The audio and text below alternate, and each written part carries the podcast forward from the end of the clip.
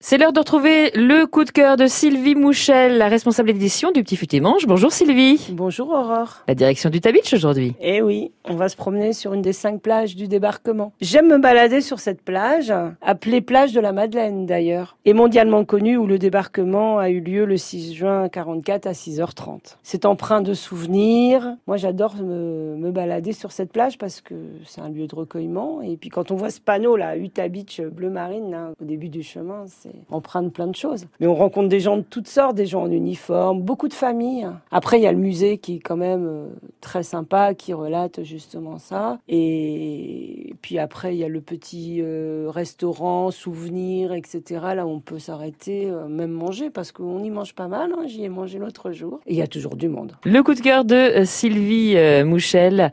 Donc les plages d'Utah et puis Utah Beach à découvrir si vous êtes de passage dans la région.